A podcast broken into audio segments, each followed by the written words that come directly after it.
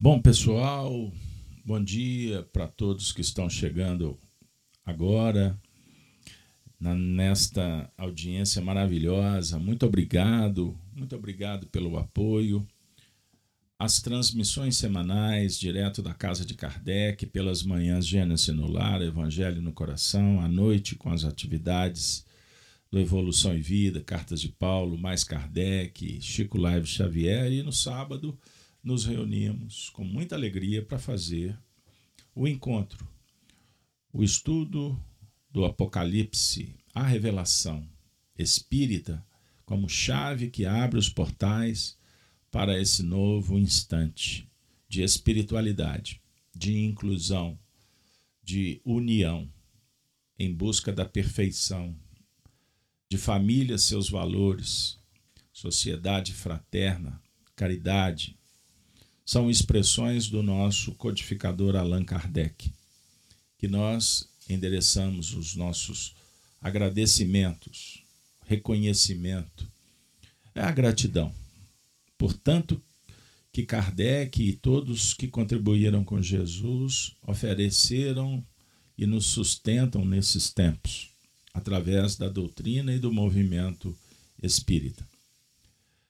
Pessoal, minhas amigas, meus amigos, o nosso coração vai pulsando de uma forma diferente.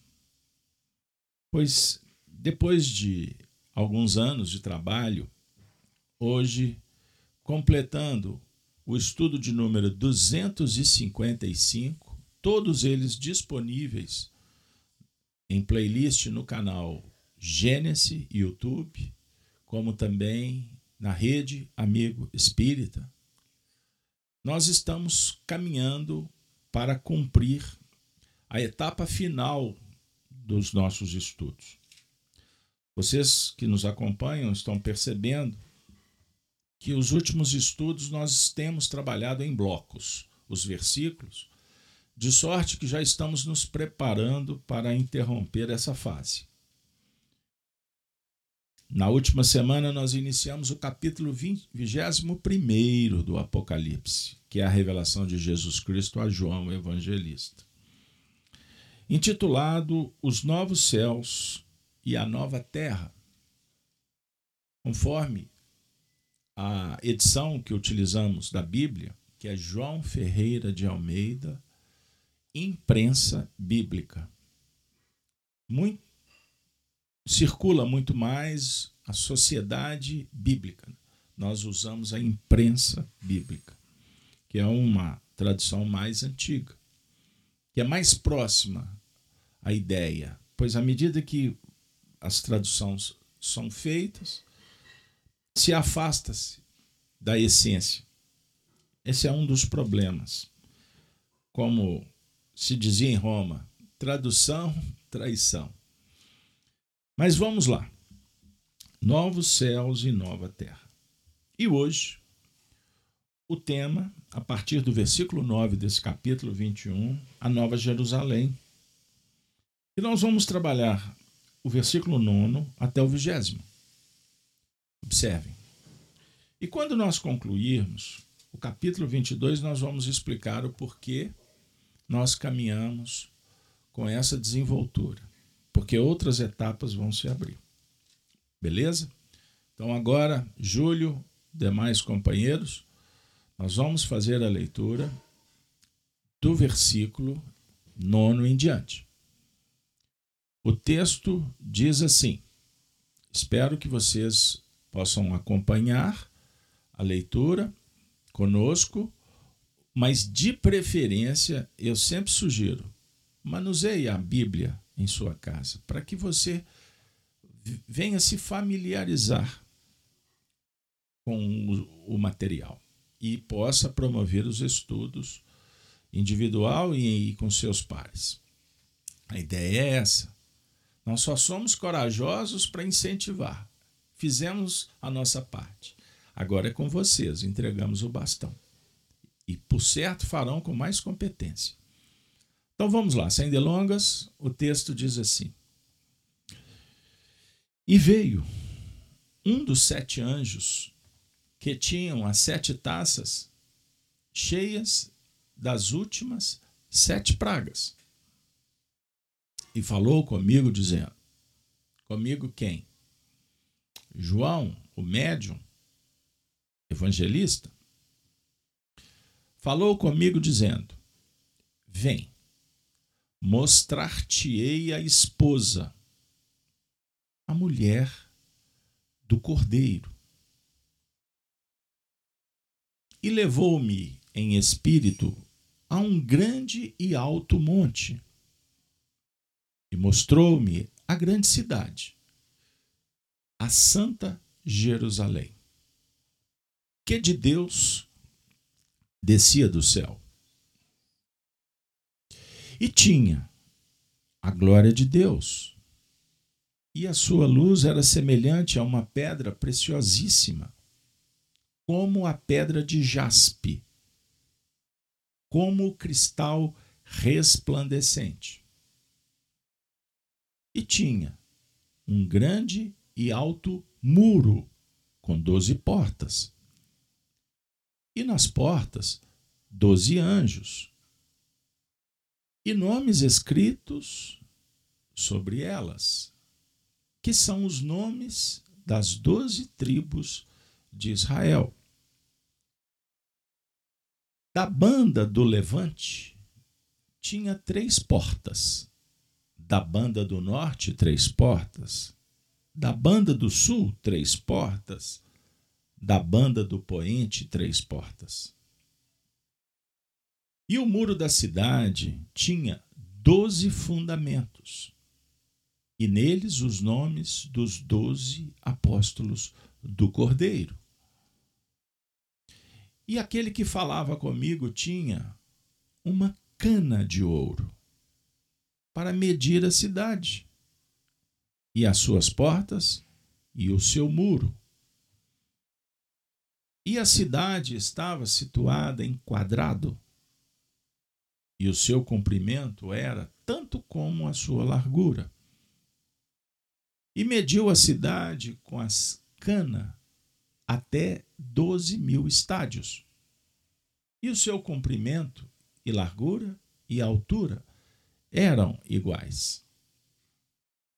E mediu o seu muro de 144 côvados, conforme a medida de homem, que é a de um anjo.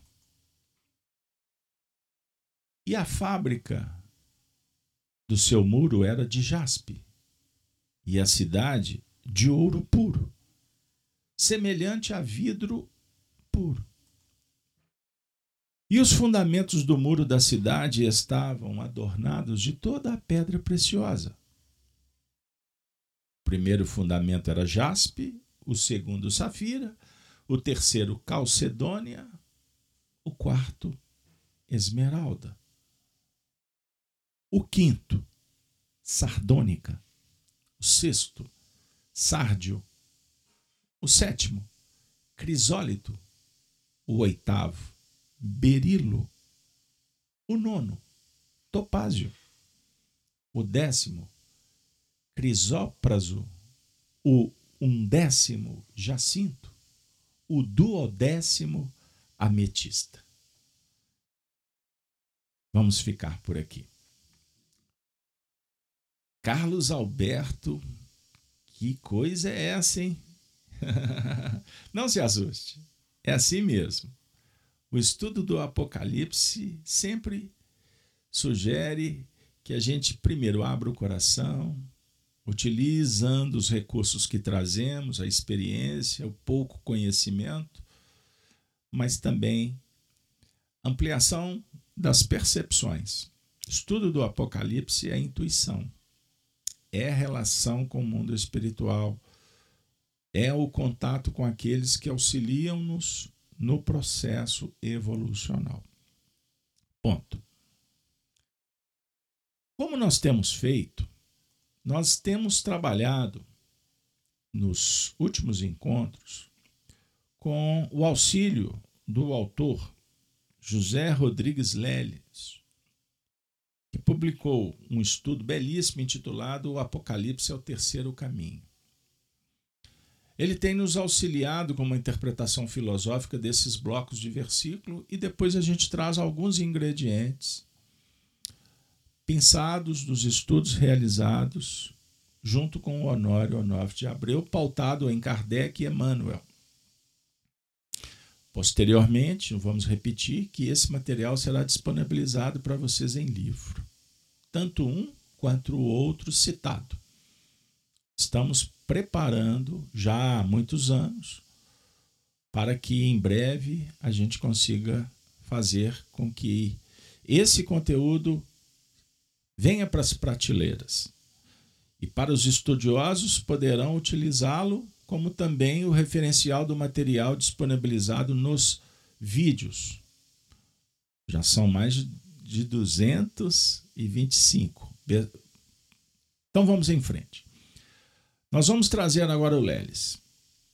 O Leles vai comentar esse bloco dizendo assim: Vamos lá? Vamos junto? Ele diz: Um dos sete anjos, portadores dos últimos flagelos, continentes dos padecimentos redentores, propôs mostrar ao vidente aquela que ainda é a noiva, mas que depois de cumpridos todos os acontecimentos previstos para os flagelos, será a esposa. Isto é, a civilização integralmente acasalada com o seu líder, o Cristo. É isso aí. Então, o nosso estudo, os novos céus e a nova terra. Novo tempo. A morada celestial. Nós estamos no processo. Por isso a palavra flagelo, que significa transformações sobre o ponto de vista moral, que é o objeto dos nossos estudos. Continuando. Ele vai falar do versículo décimo. Olha que beleza. E levou-me em espírito a, uma, a um grande alto monte e mostrou-me a grande cidade, a Santa Jerusalém, que de Deus descia do céu. Transportou em espírito o médium para a visão. E ele vê grande e elevada montanha, que por se tratar do mundo da espiritualidade, não se refere mais às diferenças de níveis sociais humanos. Não. É a visão de cima. Que se refere à hierarquia desta mesma espiritualidade. É diferente hierarquia de classes segundo os graus sensíveis dos espíritos. É o Monte Sião, já trabalhado aqui anteriormente. Transformado na grande montanha da futura espiritualidade do planeta. Ali mostrou-lhe a Jerusalém do futuro, isto é, a civilização já redimida sobre a liderança do Cristo, a qual, se referindo ao versículo 11, tinha a glória de Deus e a sua luz era semelhante a uma pedra preciosíssima, como a pedra de jaspe, como cristal resplandecente.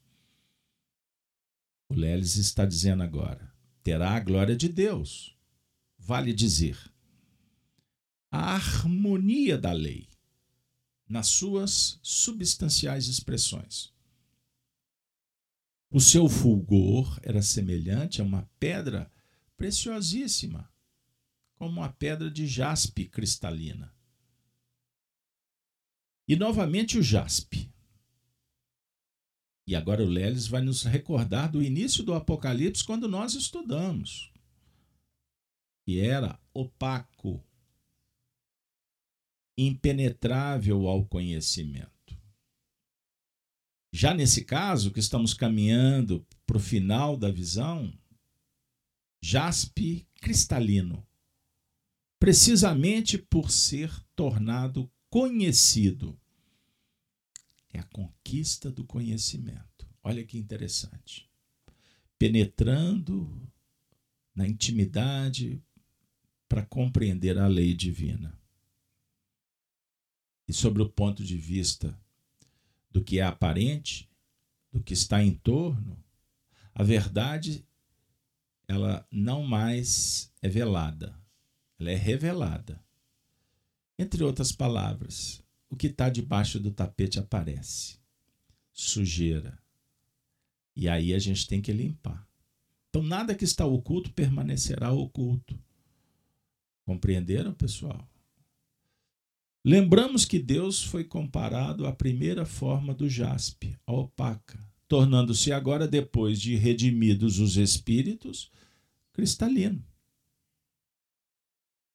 O Leles agora vai falar sobre o versículo 12. E tinha um grande e alto muro com doze portas, e nas portas doze anjos, e os nomes escritos sobre elas, que são os nomes das doze tribos de Israel. A simbólica muralha da cidade possui doze portas. Olha que beleza. E junto a elas, doze anjos, bem como os nomes das doze tribos dos filhos de Israel. O que, que significa? São os nomes dos apóstolos e daqueles que os seguiram na fundação das igrejas do caminho, quando nos sacrifícios sobre o guante selvagem do Império Romano, lançaram nessas igrejas as bases da civilização idealizada pelo Cristo. O nome, por exemplo, citarei três chamados por Jesus no Monte Tabor: Pedro, João e Tiago, para vislumbrarem os tabernáculos. Era a preparação. Depois cito três: Pedro, Paulo e João. Aqueles que, em aspectos específicos, foram os grandes líderes, continuadores da mensagem de Jesus. Serão reverenciados em todos os tempos, como todos que exemplificam o conteúdo. Então, o que importa não é o nome, é reverenciar a história.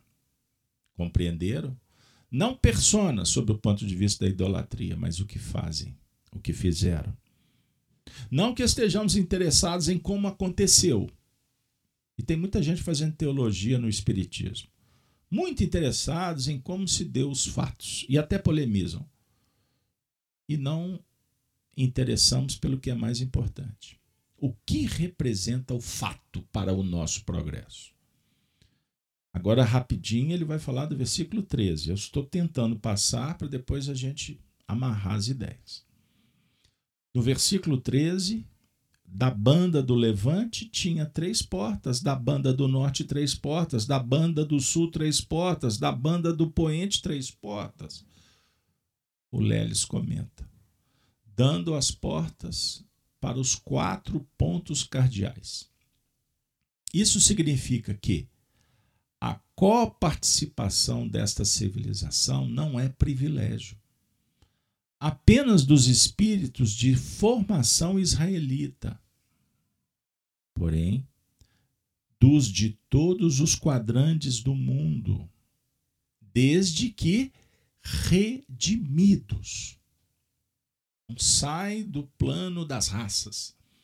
Jerusalém se universaliza a definir que as portas se abrem para todos os espíritos maduros, que foram forjados nas provas e expiações, e que estão habitando os quatro cantos do mundo, numa simbologia desse quadrado dos quatro ângulos. A Israel cabe o privilégio de liderar. Isso é inquestionável. Israel cabe o privilégio de liderar a parte espiritual. Porque de fato vieram do seu povo, por ser o mais sofrido e por isso depurado no mundo, tanto os profetas quanto os apóstolos, e finalmente o Cristo. Agora o verso 14. E o muro da cidade tinha doze fundamentos, e neles os nomes dos doze apóstolos do Cordeiro. Por terem sido os fundadores daquelas igrejas do caminho, e repito, vamos estar atentos, é um, um dos pontos que a gente bate, bate, bem. Repetimos. Igrejas do caminho não significa igreja sob o ponto de vista do templo, mas sim da comunidade, das famílias. Compreendam isso. É muito importante. O símbolo da família cristã é José e Maria, que recebe a criança. E ela cresce, ela se desenvolve, frutifica. Fraternidade, amor, respeito, caridade. Que depois repercutiu nas igrejas do caminho, como o ambiente em que os discípulos pós-morte, Jesus, praticam a caridade e as reflexões, as meditações, as orações em torno do legado do Cristo. Então não é institucionalização, e sim o que representa. Os apóstolos terão os nomes escritos nos fundamentos da muralha da nova civilização. Vale dizer, serão reverenciados pela gratidão dos povos do futuro. Julho. Os espíritos encerram os trabalhos da FIAC recordando os cristãos dos primeiros tempos. Ave Cristo. É gratidão. É reconhecimento. Inclusive que nós somos apenas colaboradores, a autoridade é deles. Isso é muito importante para o cenário em que vivemos. Está terminando a interpretação. No versículo 15: E aquele que falava comigo tinha uma cana de ouro para medir a cidade, as suas portas e o seu muro. O espírito que falava ao vidente tinha para medir a cidade uma vara de ouro. O ouro, metal nobre, virtude, valores, sabedoria. E o versículo 16 agora: E a cidade estava situada em quadrado, e o seu comprimento era tanto como a sua largura. E mediu a cidade com a cana até doze mil estádios, e o seu comprimento, largura e altura eram iguais. Sendo a vara de ouro, metal que simboliza os refinamentos pela dor. Despertar da consciência se dá pela dor. É fundamental. Sofrimento é outra história. Então, reflitamos sobre a dor como um mecanismo educacional e reverenciamos a dor, aproveitando aprendendo. E considerando-se que uma civilização qualquer que seja não é mensurada com medidas lineares, porém avaliada pelos seus comportamentos. Conforme o Leles entendeu, por isso ele diz: a nós nos parece claro que o vidente não se refere senão a essa civilização da medida que se usa, dela usam conosco. Se, pois, a cidade tem comprimento, largura e altura iguais, isto só pode significar que são iguais as medidas, ou seja, os comportamentos vigentes ali. Tratando-se, portanto, de comportamentos harmônicos coerentes. Filosofia e prática. Coerência. Guardem esta palavra. Dentro desses comportamentos, verificaram que a cidade tem 12 mil estádios, que também não devem ser tomados como tamanho espacial, porém períodos de duração. Períodos de duração. Compreenderam esses 12 mil estádios? Segundo Leles, ciclos evolutivos. É verdade. Versículo 17, faltam três. O versículo 17 diz assim: E mediu o seu muro de 144 côvados, conforme a medida de homem, que é a que é a de um anjo. Também foi medida a muralha, que deu 144 côvados. Dessa medida, nós desconhecemos o significado, parecendo tratar-se também de uma coisa alusiva a comportamento.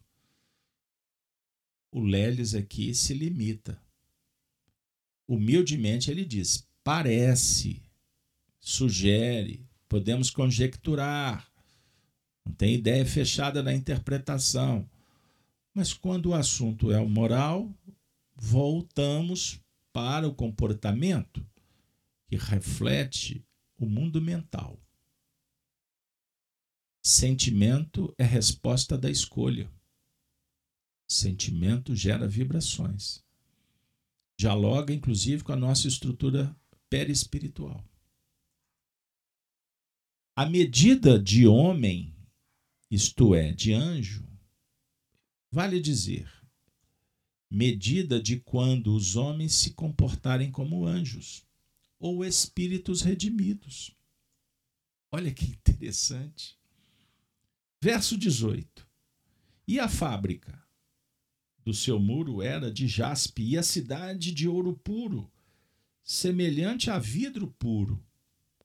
Ou seja, mais uma vez aparece o jaspe, com o símbolo da essência de Deus, só cognoscível por evolução. Essência essa na qual é estruturada a muralha, que simbolicamente protege a nova civilização, que é mostrada também como sendo de ouro puro, isto é, o ouro refinado na fornalha dos padecimentos, e propicia o conhecimento total é experiência profunda. Motivo porque a nova civilização é comparada ao vidro límpido, transparente para todos os que dela participam. Eu não disse que seria uma aventura? Pois bem, os dois últimos versículos de hoje. E os fundamentos do muro da cidade estavam adornados de toda a pedra preciosa. O primeiro fundamento era jaspe, o segundo safira, o terceiro calcedônia, o quarto esmeralda, o quinto sardônica, o sexto sárdio, o sétimo crisólito e o oitavo berilo, o nono topázio, o décimo crisópraso, o undécimo jacinto e o duodécimo ametista considerações finais do Leles.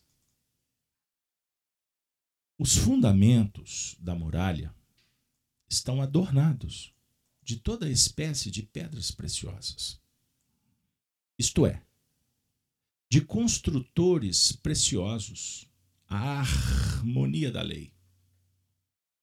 Cefas, isto é, pedra fundamental ou cabeça orientadora.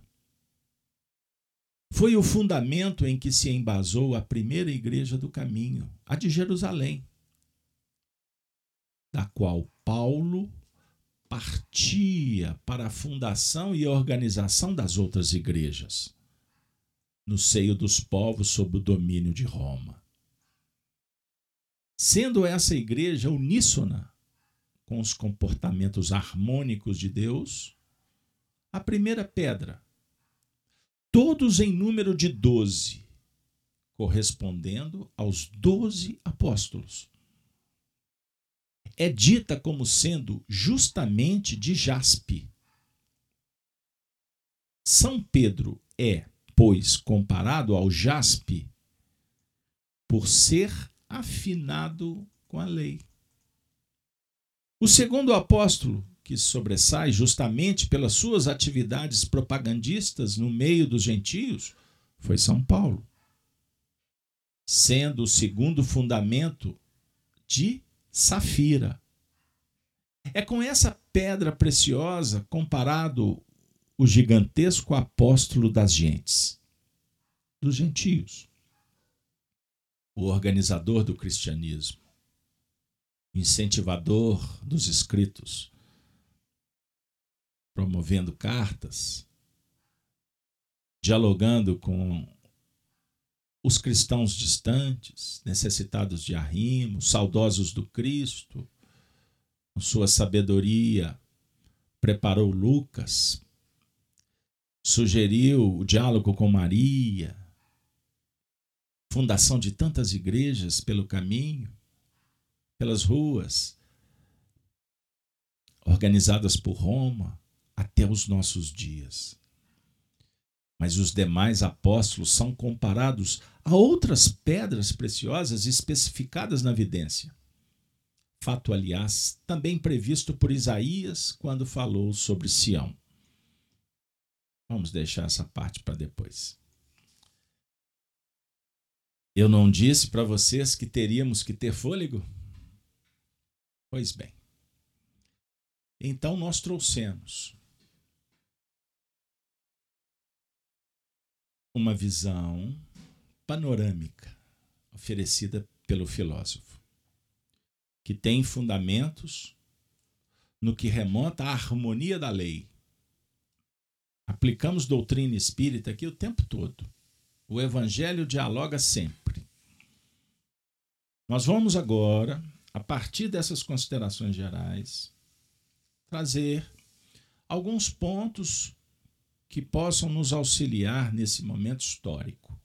A nós, o grupo, e ansiosos, expectantes, nos encontramos para receber uma mensagem do dia. Os novos céus e a nova terra. Observemos que extraordinário. João vendo estas figuras. Vocês já imaginaram? Vamos pensar na capacidade espiritual mediúnica de João. Ele foi forjado pelo Cristo. Mas ele tinha que ter muitos elementos na sua intimidade para poder transcrever essas visões. E por isso o texto simbólico viajou por mais de dois milênios para os nossos dias, porque era necessário que ele ficasse guardado, velado num baú, até que a humanidade pudesse caminhar na forja purificadora dos tempos e diante da maturidade e da chegada de espíritos mais evoluídos, o Espiritismo chegasse no século XIX e nos desse tudo que faltava, como afirma Kardec, para interpretar. Pode ser que nos comentários do Leles, muitos aqui ainda continuaram sem penetrar. Estamos sendo informados porque agora chega o momento de pôr para fora. Nós vislumbramos os novos céus e a nova terra. Sobre o ponto de vista do futuro da humanidade, do planeta, é natural. Mas vocês sabem que em filosofia espírita o objetivo principal é o conhecimento de si mesmo. A terra do coração ela não é conhecida. Pouco sabemos de nós mesmos. Chegou o momento dessas pedras preciosas não serem mais opacas, serem translúcidas, luminescentes. Chegou o momento de descortinar o mundo interno, tendências, valores, complicações, possibilidades. Vamos mergulhar então nesse território para fazer uma cartografia, como os descobridores do passado. Descobrir cada ponta para fazer, desenharmos um mapa para poder administrar essa terra e habitá-la. Por isso estamos aqui. Naturalmente, à medida em que caminhamos, as visões vão se ampliando, vamos vendo os céus, primeiro céu, segundo céu. Lembram da figura Paulo sendo arrebatado pelo, para o sétimo céu, conforme a descrição que ele fez em Coríntios? Quando ele tem um êxtase. Isso pode se dar ao nível do burilamento da mente, para entrarmos em faixas espirituais.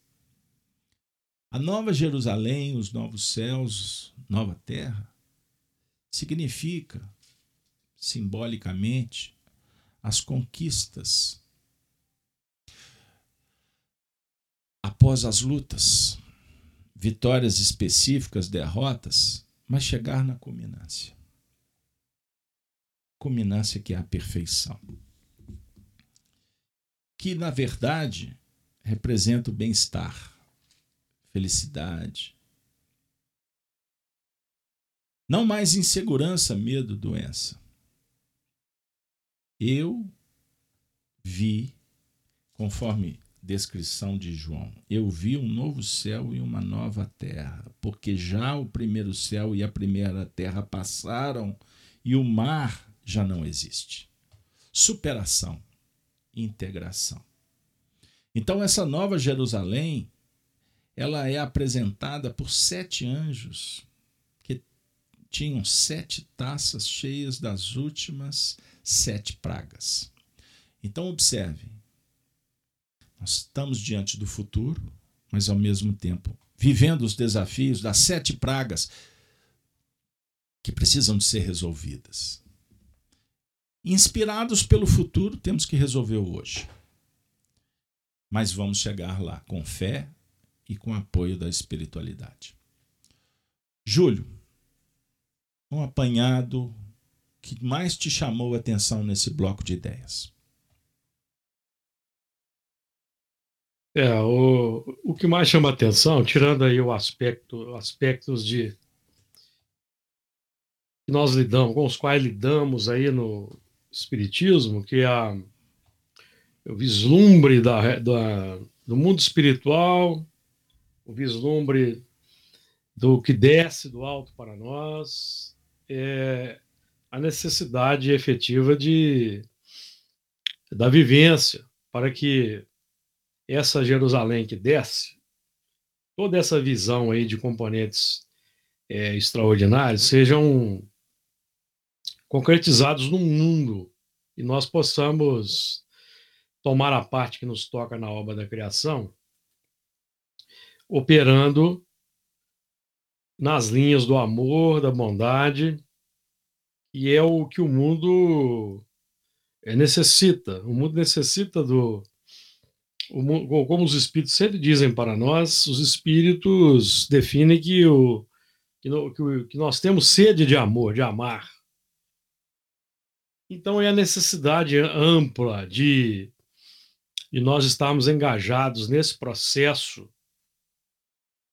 de, para favorecer que todo esse arcabouço extraordinário que é vislumbrado, que foi vislumbrado por João, que hoje nós vamos é, entendendo, compreendendo, possa se manifestar na Terra. Então nós vamos vendo aí um movimento, um movimento de, de, de chegada dos últimos lances para que o mundo avance. Então, quando nós estudamos, por exemplo, eh, na codificação, aqueles pontos que definem a regeneração, é, eu me recordo de, de Santo Agostinho definindo o mundo regenerador. Ele vai dizer, por exemplo, que no mundo, no mundo regenerador, a alma penitente encontra a calma e o repouso e termina a sua depuração. Essa depuração, que final de depuração simbolizada aí nas sete taças, cheias das últimas sete pragas, ela vai ser feita em cima do, do plano do, da consciência desperta pela interiorização do conhecimento, que é o que nós estamos buscando aqui. Você frisa aí sempre que o, o, objetivo é a transformação moral, porque todo o resto é consequência, todo o resto, os, a repercussão na sociedade, desde a transformação social até o melhoramento do mundo, é, vai ser uma consequência natural de um estado de espírito que vai se renovando, porque você mesmo frisou bem, e isso é interessante, porque nada há oculto que não haja de ser revelado. E, e essa revelação é, o, é o, o momento da exteriorização, da concretização. Então, todos esse, esses componentes de é, cristal, nitidez, resplandecência, é, transparência, vai definindo o, o, o, o, grau de consciência que vai se ampliando, inclusive com a visão do passado individual. Nós somos efetivamente beneficiados com a bênção do esquecimento, mas é preciso nós termos em, em perspectiva que à medida que o espírito vai avançando, vai se, de, vai se transformando, vai se depurando, o passado deixa de ser um mistério, deixa de ser um segredo. E o passado vai sendo revelado. Isso, nós temos, isso acontece, temos notícias aí na literatura espírita, é, é uma tônica, digamos assim, da, da cultura espírita, o conhecimento do passado, nós temos aí diversos é, é, elementos. Eu vou citar só um, o nosso caro, nosso caro mentor Camilo Chaves, que ele mesmo teve acesso aí às, suas memórias, inclusive escreveu um livro bem interessante sobre isso, é Semiramis, e posteriormente foi confirmado pela mediunidade. Então nós vemos que essa todo esse componente aí que vislumbrado por João, é, define esse momento, esse autodescobrimento, autoconhecimento, e para o qual devemos estar preparados e como nós nos preparamos para isso. Porque é, é, é natural que muitos tenham medo de saber o que fizeram no passado, em função de, das tendências que trazem, mas a salvaguarda é o estudo e a operação no bem. Porque o passado, como o próprio verbo, a própria palavra define, passou. Então o que passou, passou. Nós temos que operar doravante. Como dizia Paulo, já que Paulo foi trazido aí para o foi trazido para o nosso cenário, aliás, ele é sempre muito bem-vindo, é granjear amigos com as riquezas da iniquidade. Ou seja, nós vamos granjear os valores nobres com o arcabouço complexo que nós é, tra trazemos, porque é, o, o, a essência desse arcabouço é, é boa. Nós é acrescentamos os abusos. Então, meu caro amigo, nós estamos aí tentando trabalhar um assunto aí bem, bem complexo, que to toda essa preciosidade só para finalizar o assunto aqui, é o define o espírito redimido. Então, quando nós lemos essas preciosidades, esses símbolos, nós estamos aí vendo o nosso futuro quando nós nos aplicarmos ao cumprimento das leis de Deus, conforme aprendemos na questão 918. E aí, cumprindo a lei de Deus, nós vamos é, irradiar essa resplandecência de forma natural, sei, amigo, se deu aí, se. Tá tranquilo, tá tranquilo. É, eu queria. Segui, eu segui aqui o plano. Eu me deixei levar pelo plano da intuição aqui, entendeu? Nós vamos é, pegar um termômetro legal aqui daqui a pouco, com algumas considerações e perguntas feitas aqui no chat. É, então eu peço ao Homero, a Marilac e demais companheiros que aguardem só um pouco que a gente vai tentar atender. Eu dei uma lida rápida aqui, mas gostei muito das, das participações. Bom, Júlio, nós vamos fazer um esforço de uma forma sintética, bem objetiva. Nós fomos brindados com a sabedoria do Leles. Agora nós vamos tentar trabalhar o que chama atenção em cada versículo, como nós temos feito nos últimos encontros, sem alongar, para a gente conseguir chegar ao vigésimo. Como, como, como, diz um amigo seu, né? sem churumelas. É, Arnaldo Rocha e Chico Anísio. É, então vamos lá. Vamos. É, o assunto é, é grave, importantíssimo para nós. Então vamos abrir o coração para que a gente é, assuma a responsabilidade também da interpretação. Porque nós estamos saindo daquele movimento de beber na fonte apenas. É necessário produzir também. A ideia é essa. Usar da água, por exemplo, já que eu citei a fonte, para produzir a energia própria, criando autossuficiência, independência, autonomia. Beleza, pessoal? Então vamos lá. E veio um dos sete anjos que tinham as sete taças cheias das últimas sete pragas. E falou comigo, dizendo: Vem mostrar-te-ei a esposa, a mulher do cordeiro. Então nós temos sete anjos portando sete taças. Já estudamos esses símbolos em, em outros tempos, em outros estudos, né? em outros encontros. Então, as taças representam os compromissos, mas também os valores, representam a sabedoria. E toda luz, por si só, ela tem um campo operacional que é a treva. Na Terra, muitas vezes, nós observamos as pragas, mas não observamos a tocha que vem junto para iluminar. Perceberam? a gente só vê em parte, a gente não vê face a face, como afirma Paulo em, Cor... em Coríntios, me desculpe. A gente não vê face a face. Surge a doença, a doença, mas a gente não vê o anjo que está por trás. O mecanismo que comprometeu o que nos levou a tal e como sair. Perceberam? Você vê a guerra, mas você não vê o que está por trás.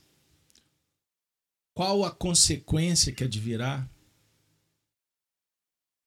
Então, nós estamos diante de uma revelação de um período que estamos entrando. Bendito, bendito. Só que é necessário, é da lei, passar pelos conflitos pelos atavismos, pelos preconceitos que vão perdendo força. O cenário é confuso, dá uma sensação de falta de perspectiva, mas é porque a gente está na Terra, a gente não está olhando de cima. Mas a Marilac tocou num ponto. Vem, mostrar-te-ei a esposa, a mulher do cordeiro. Observem. Observem. A mulher não é o sentimento? O que é o sentimento? Filosoficamente, o sentimento é o resultado da escolha. Gerou o pensamento, ele traz consigo sentimento. Quais os sentimentos que estão vigorando? Em, em função do livre-arbítrio. Então, a esposa é o espírito que está sendo forjado, sendo preparado para o casamento. Sendo preparado para o casamento. Quem é o noivo? O Evangelho. É o Cristo. Para todos. Não é para cristãos. É para todos. Porque eu não estou falando de religião. Eu estou falando da ciência da vida. É filosofia pura. É descoberta, é conhecimento. Sobre o ponto de vista organizacional, Jesus é o que planifica. Ele é o gestor, que trabalha com um grupo, que auxilia. São os professores que um dia foram alunos. Então amanhã seremos também professores. Pois estamos convivendo e chegar-se-á um tempo em que os professores se retiram então, isso é muito importante a gente pensar. Sentimento sendo forjado, burilado. O cordeiro é esposa do cordeiro, a mulher do cordeiro. Então é o sentimento sublimado. O cordeiro não é aquele que vai ser tosquiado, que vai ser sacrificado. Então é o amor na sua punjança que não tem interesse próprio no seu sentido egóico. É um amor para todos.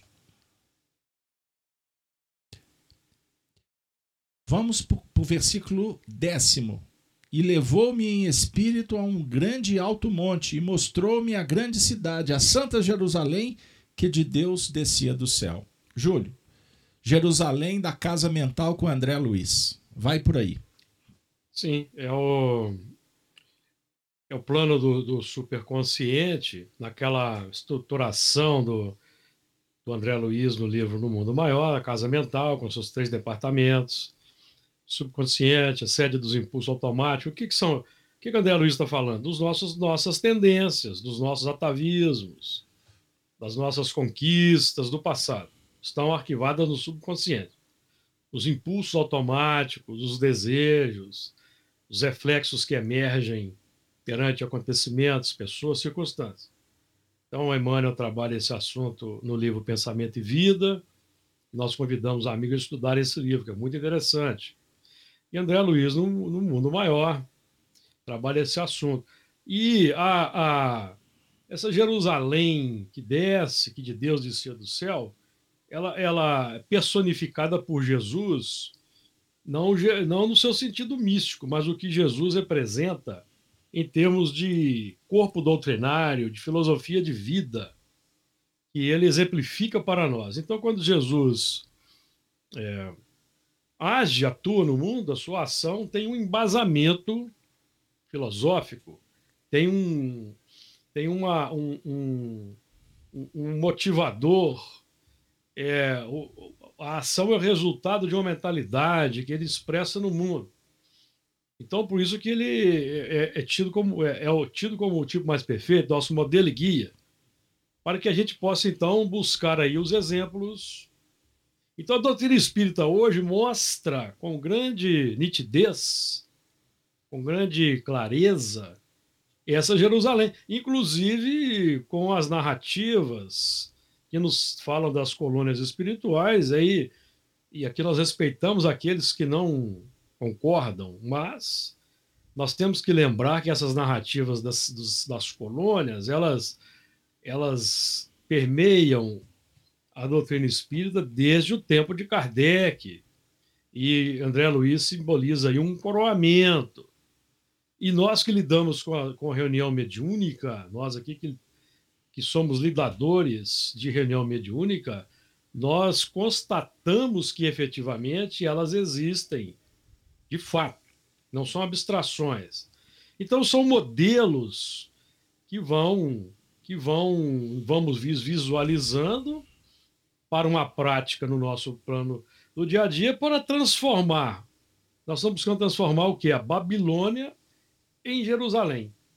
Então esse alto monte é o monte da elevação, pelo estudo, pela prece, pela prática do bem, e aí nós vamos então pela intuição, quando nós não somos médiums é, ostensivos, vamos perceber, e quando somos médiums ostensivos, no caso de João, que viu temos também os companheiros que têm essa prerrogativa e veio. Então, nós estamos trabalhando aqui com um padrão, um protótipo que vamos vendo pela intuição, vamos vendo de relance, vamos buscando interiorizar, porque o objetivo é que essa Jerusalém ela seja esteja concretizada no mundo, na regeneração. Aí convidamos amigos a estudarem capítulo 3 do Evangelho segundo o Espiritismo, para nós aí nos é, é, é, com Santo Agostinho estudarmos o momento futuro que nos aguarda com a regenera da regeneração em diante. Mas nós mesmos, individualmente, nós aqui que estamos trabalhando, estudando, é, em termos de, de mundo interior, já deveremos e já podemos efetivamente tomar posse dessa regeneração em função do que vamos operando. E nós vamos viver no mundo, embora vivendo no mundo de provas de expiação ainda, amigos, mas no mundo interior nós podemos já estar nos portões da regeneração. Muito bem. Nós vamos aproveitar uma dúvida que surgiu aqui do Homero. Obrigado, viu, Homero? Sempre atento e com observações muito, muito pertinentes. Então, muito obrigado a todos. Todas as colaborações são bem-vindas. Saibam que nós estamos construindo o pensamento em grupo. É um colegiado. Ok? Ninguém aqui sabe mais do que ninguém. Nós estamos tentando apenas trazer conhecimentos, experiências, mas para facilitar a construção e a materialização, podemos assim dizer, do pensamento dos espíritos que tutelam e que estão com vocês também. Então o Homero está dizendo: nunca entendi por que 12 ao quadrado. Né? Por que 12 ao quadrado? Ô, Júlio, fica atento aí à pergunta do Homero. Porque, observem, que quando nós estudamos a profecia, e a gente aprende, por exemplo, com Marius Coelho, no livro é, As Quatro Babilônias, que ele faz conta do início ao fim, a gente aprende algumas algumas dicas que são fundamentais. A definir o seguinte: a gente nunca pega um número que está no, no texto e olha para ele de uma forma superficial. Vamos sintonizar com Pitágoras, que tentou traduzir o mundo, o mundo das ideias em números, para nos auxiliar como degrau que a gente precisa de utilizar para chegar num patamar diferente, superior. Então, o um sempre vai sugerir a unidade. O universo é um todo. Deus é um todo. Quando eu nomino, eu limito.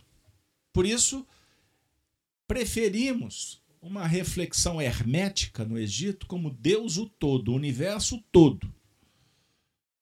Engloba tudo. O número um é a individualidade. É a lei da unidade. Então existe a unidade divina, que é o todo, e cada um de nós somos também uma unidade. Que regemos um todo. o todo mental Compreendam aí. Você é Deus. Quando você concebe a divindade e passa a reger como criador, organizador, todo o seu universo interior. Seu corpo é um todo, composto. É um conjunto que oferece é, unidades. Olha que interessante. São pequenas unidades Cada célula é uma unidade. Não são trilhões? Vejam aí. Então, quando o número é 2, sugere a dualidade. Dualidade. O universo é dual. A sua percepção é dual. A verdade é dual. Dia, noite, macho e fêmea e por aí vai. O número 3 é a trindade. Pai, Filho, Verdade ficou conhecida como Pai, Filho e Espírito Santo. O Espírito Santo é o aprendizado em novas bases, já em fases da maturação. O número 4 representa, por exemplo, os corpos, a reencarnação. Vejam aí.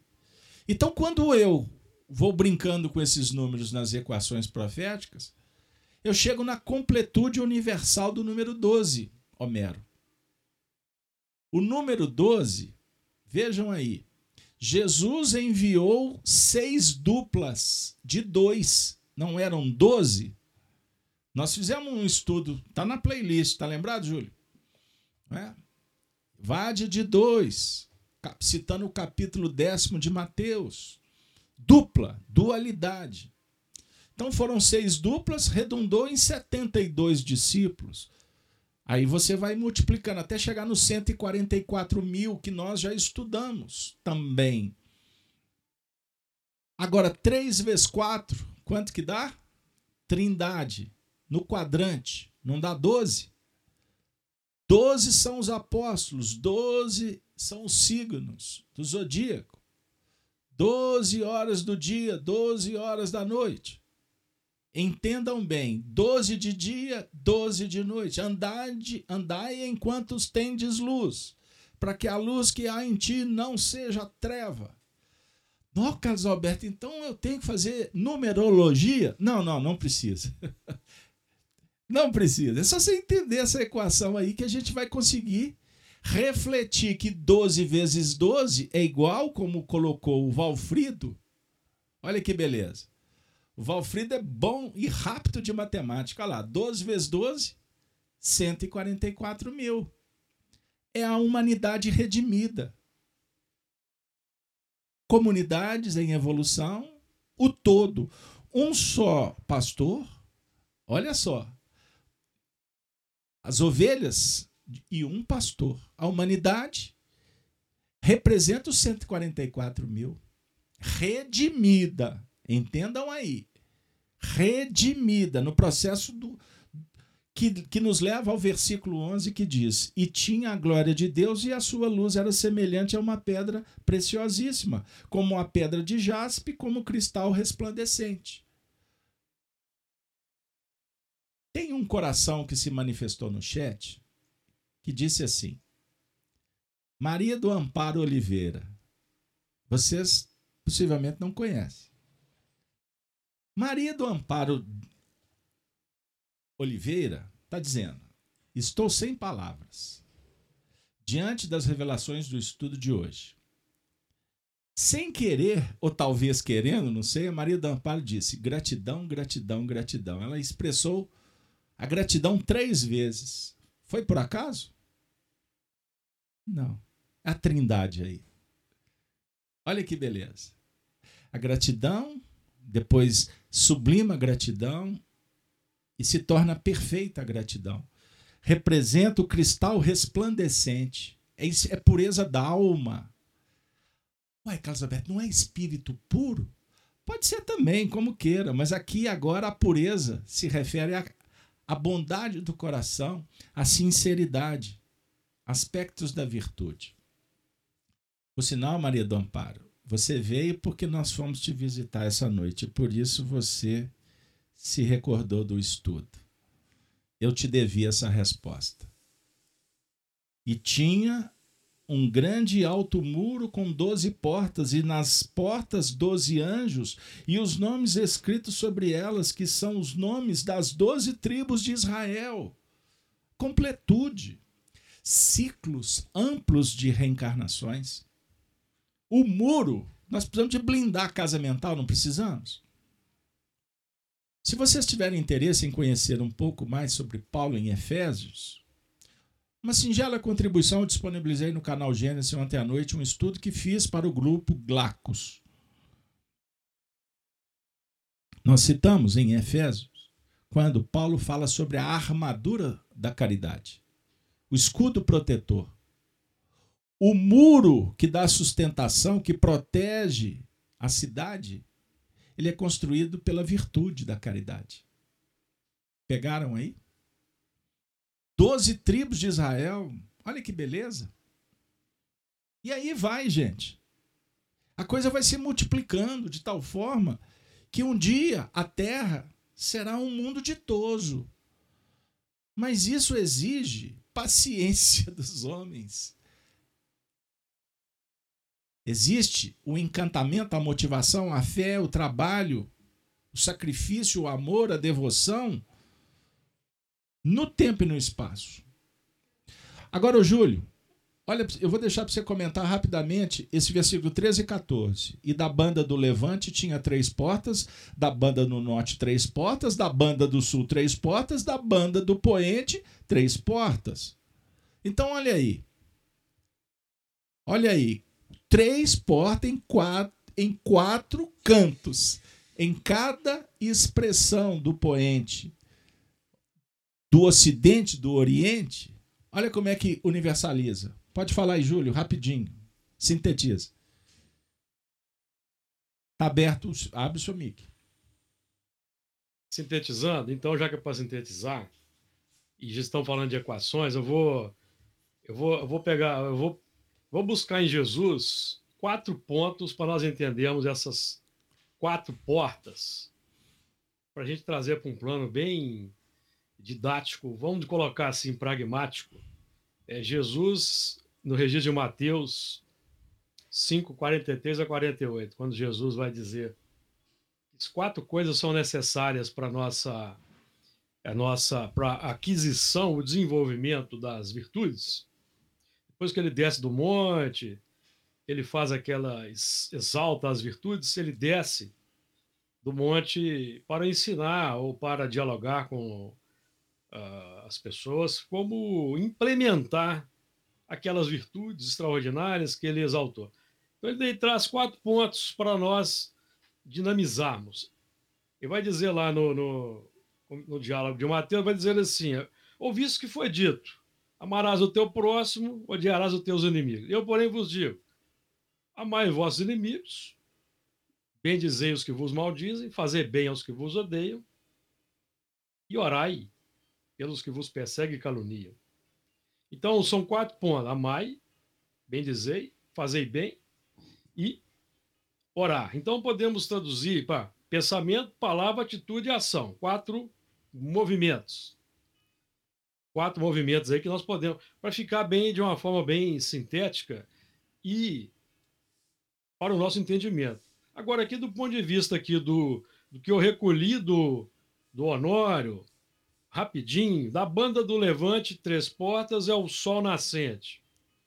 Simboliza o nosso é, o, o movimento, amigos, em que aquele momento em que a luz nasce para nós, que é quando nós abrimos o coração para os, por exemplo, nessa existência, para os primeiros vislumbres da doutrina espírita, os primeiros raios desse sol que representa Jesus que renasce, porque a doutrina espírita é o cristianismo redivivo. Então, o sol levante, o sol nascendo para nós, certo? Da banda do norte, do Três Portas, do ponto norteador. Do ponto norteador da banda do sul, é o, representando o plano da operação. Então, nós temos o, a banda do poente Três três portas, nós aí associamos essas quatro portas de uma maneira bem sintética e prática com esses quatro campos aí que nós citamos: pensamento, palavras, atitudes, ações, que são as portas, que são portas pelas quais nós nos expressamos e captamos, não é? Nós não irradiamos e captamos pelos sentidos, pelo pensamento, pela mente. Cada um desses ingredientes, se nós formos buscar aqui na evolução, os trabalhos da evolução, cada um desses dessas faculdades de pensar, de agir, de falar, de sentir, foram desenvolvidas aí em longos períodos de evolução. Então, para não, meu caro amigo Casalberto, para não é, filosofar muito em cima desse assunto, eu me recordei desse ponto aí de de Mateus, que é um ponto importante para a nossa meditação. Amai, bendizei, fazei bem e orai. O interessante nesse, nesse, essa equação fantástica de Jesus é que Jesus deixou para o final o verbo orai, imperativo orai. Como que dizendo para nós assim, ó, o que, que é importante primeiro é o amai. O amai é o ponto mais é, é, emergencial ou urgente, digamos assim, no mundo de hoje, que é a grande carência, grande carência de todos nós, é a aplicação do amor. É, a, é agir como Jesus agia, que é não fazer acepção de pessoas, acolher o filho do Calvário, que Jesus muito bem fez na sua, na sua, na sua caminhada entre nós.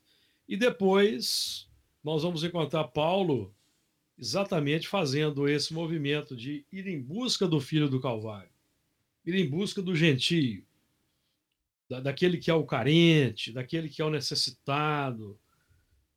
Enfim, meu caro amigo, o assunto aí é muito transcendente, é muito extraordinário. Só esse versículo aí, com esses pontos aí, dá um, um estudo inteiro e separado, viu? Nós temos, então, nesse momento da esposa sendo forjada, preparada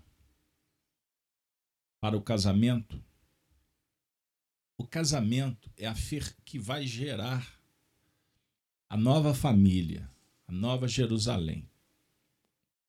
A consequência, o homem livre, consciente, autonomia, conectado com as leis divinas sob o ponto de vista da harmonia da operação. Mas vale lembrar que para chegar nessa condição, nós trabalhamos, inclusive na última semana, que nós vivemos um processo que é o da tribulação.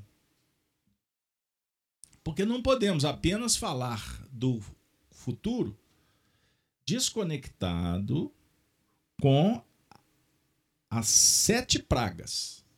Então, tem as sete taças, que representam as virtudes a serem conquistadas.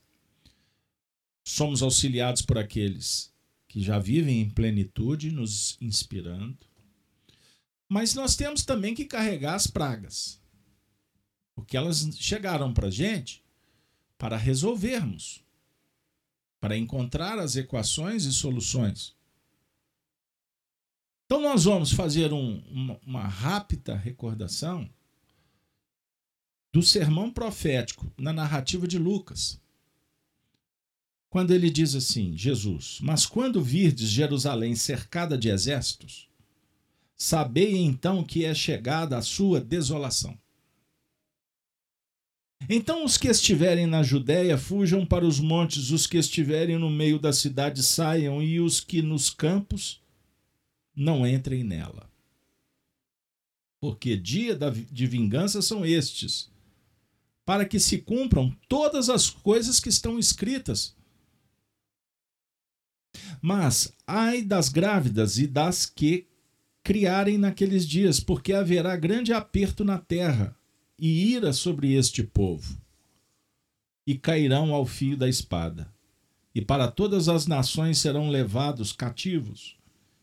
E Jerusalém será pisada pelos gentios, até que os tempos dos gentios se completem. Observe. Então, enquanto a espiritualidade está sendo trabalhada na intimidade dos discípulos, dos filósofos da moral futura, da vida futura, da imortalidade, do cristianismo, cristianismo na sua essência. Existem os gentios, que foram relembrados há pouco objeto de trabalho de Paulo de Tarso. Cuidar dos gentios. Esse texto do sermão profético está dizendo que Jerusalém seria e está sendo sitiada pelos gentios. até que os tempos dos gentios se completem. Júlio, essa frase, para um bom entendedor, esse pingo é o alfabeto, o dicionário completo, inteiro. Então, quando o diálogo com o cristão é se prepare para a batalha, pois Jerusalém será sitiada, perseguida, é porque é necessário que a luz se faça nos corações dos cristãos, que serão levados para o circo, darão suas vidas, para salpicar a terra de sangue, seus testemunhos, e estas marcas representarem exemplos para os gentios. Eu não quero aqui vaidosamente dizer que não somos gentios. Temos aspectos da gentilidade, pois vivemos no mundo com as imperfeições. Seria hipocrisia nos colocarmos na, na guarita dos anjos. Não. Mas você todos que estão aqui estão se candidatando ao discipulato. Então, Jerusalém, que é você, a sua intimidade, a sua morada, que você está construindo um muro com pedras preciosas para a glória de Deus, para a vida futura. Ela precisa de ser cuidada, armada. Armada com o escudo da caridade e a espada da verdade. Espada da verdade não é para esgrimar com ninguém, mas é para viver com seus princípios, com as suas convicções, as suas crenças. Mesmo que o mundo venha te prender, te matar, te censurar. Porque o mundo não está interessado na verdade. O mundo se basta no hedonismo e no prazer. Eu estou falando o mundo do materialismo dialético, do poder econômico, por exemplo. Então, todos os movimentos da virtude incomodam. E, naturalmente, nos dias de hoje é rotulado o preconceito contra o próprio preconceito, para confundir. Entendam bem. Então, a cidade está sendo sitiada. Você está fazendo luz e a treva se organiza para impedir essa luz. Só que é necessário que entendamos que os gentios se completem, os dias dos gentios se completem. Não adianta querer acelerar o que é necessário time. Você não fala para uma criança entrar para a universidade a toque de caixa. Ela tem que vencer as etapas. O que, que eu quero dizer? Quando a gente fala sobre vida futura, é vida futura. Não queira materializar isto aqui agora, pois tu vais se decepcionar. Eu convido vocês a estudarem como fui chamado essa madrugada a refletir sobre o capítulo 22 de Lucas. O nosso orientador espiritual disse: acompanhe cada passo desse capítulo, que trata do pacto da traição, Judas, a última Páscoa.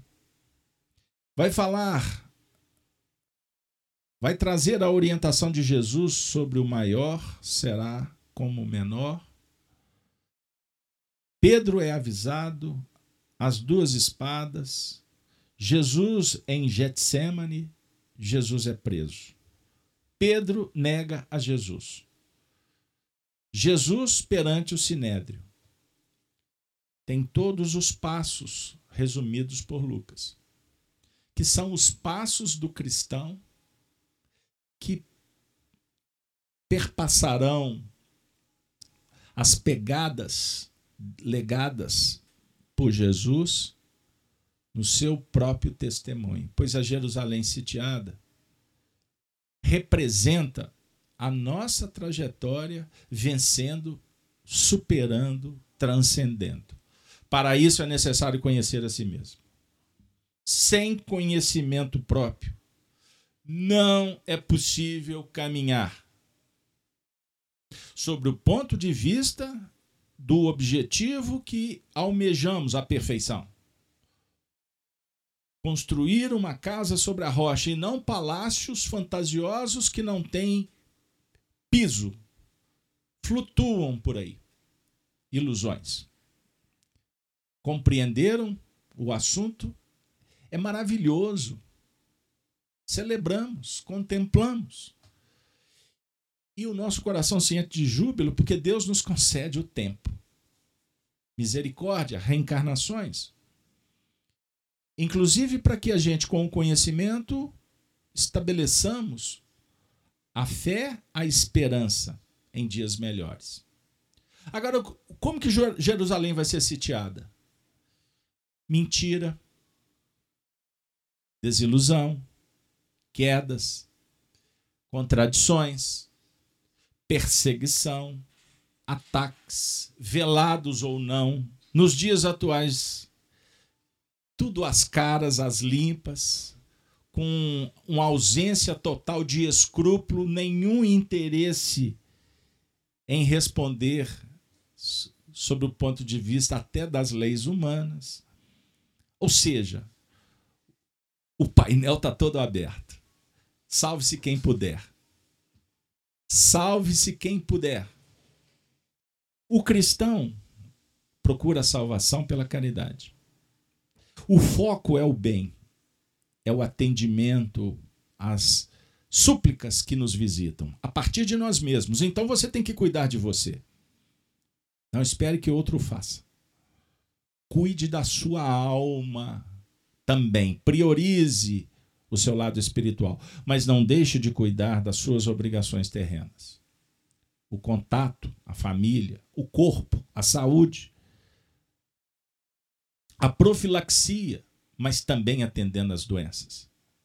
Devemos estar atento inclusive às doenças espirituais. Se sente pressão dos espíritos, pressões contundentes, se sofre com a intuição de que tem algo errado, procure ajuda. Procure, se você tem preferência, simpatia com o espiritismo, uma casa espírita séria.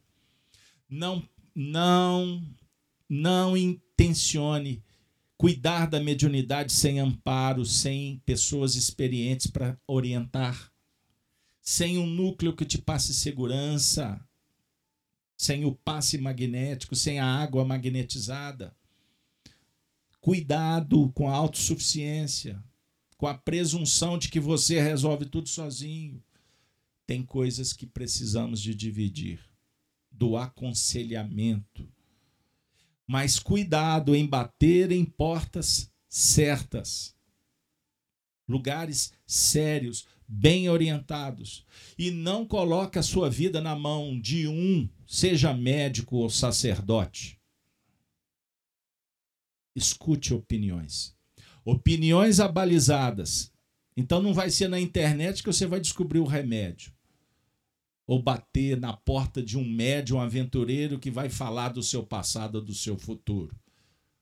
Cuidado, pois os tempos também se caracterizam por falsos cristos, falsos profetas, falsas doutrinas. A verdade é uma só. Ela pode ser interpretada de várias maneiras. Mas se ela te pacifica o coração, já é um passo seguro. Mas não fique apenas numa fonte. Procure outras. Para que você tenha sempre a condição de escolher a que será melhor para o seu momento espiritual. Porque o que é bom agora não necessariamente será amanhã. O que foi ontem já não atende mais o agora. Júlio, amigos, é bom demais quando a gente está junto. Eu gostaria, Júlio, de abraçar os demais que já são da família vão entender, sabem que eu não sou de muita churumela, né, Júlio? Eu não sou muito de ficar enaltecendo as personas, Mas, vez por outra, a gente tem que abrir também as portas. E abrirei agora para o Rondolfo. Rodolfo. Rodolfo, eu li a sua mensagem quando dissestes que procurou muitas fontes e ontem você encontrou o canal Gênesis e acompanhou o estudo Chico Live Xavier e há muito tempo que procuravas, encontrastes a luz, um lugar que você sentiu segurança. Eu trago com todo o respeito o seu testemunho, pois foi público e por isso eu compartilho com os demais, dizendo para você, como digo para todos,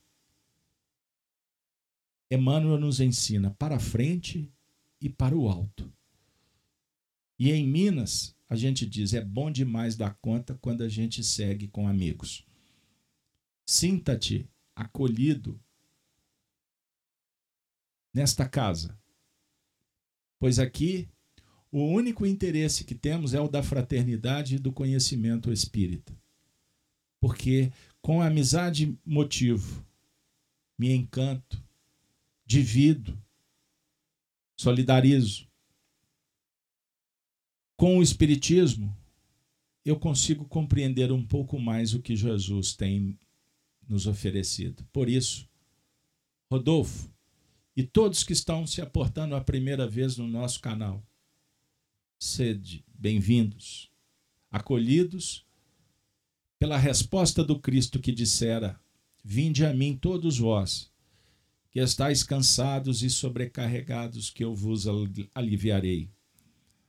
Tomai sobre vós o meu jugo e aprendei de mim, que sou brando, que sou manso, sou humilde de coração, aí encontrareis paz. É o que todos nós desejamos, paz. É a paz que o Cristo nos oferece agora que os bons espíritos envolvam os familiares, a todos os lares aqui representados. E que nossa prece também seja uma rogativa para que Deus nos conceda a honra, a oportunidade de retornarmos na próxima semana para continuar esse estudo que tem auxiliado tanto os nossos corações na construção da nova Jerusalém, do futuro da paz do amor, da fraternidade. Repito, muito obrigado pelo apoio ao nosso projeto. Muito obrigado, Júlio, pela sua valiosa colaboração. E a todos que estão no chat, me perdoem se eu não sou de citar os seus nomes, mas o tempo é tão apertado. Mas não tenham dúvida que quando termina o estudo eu vejo todos os comentários e leio-os. Quando possível, respondo. Mas em minhas rogativas, eu peço a Deus que abençoe para que você seja feliz, para que você fique bem. E se você não voltar no nosso espaço, leve consigo a rosa da nossa amizade. Em Minas, o poeta disse que amigo é coisa para se guardar do lado esquerdo do peito. Que a gente possa guardar essas experiências que vão marcar a nossa trajetória para sempre se Deus quiser. Com a saudação dos cristãos dos primeiros tempos, chegou a hora de dizer: Ave Cristo, Ave Cristo, Ave Cristo. Muito obrigado. Tenham todos um final de semana de muito amor e paz, alegria, fraternidade, esperança o mundo está mudando para melhor.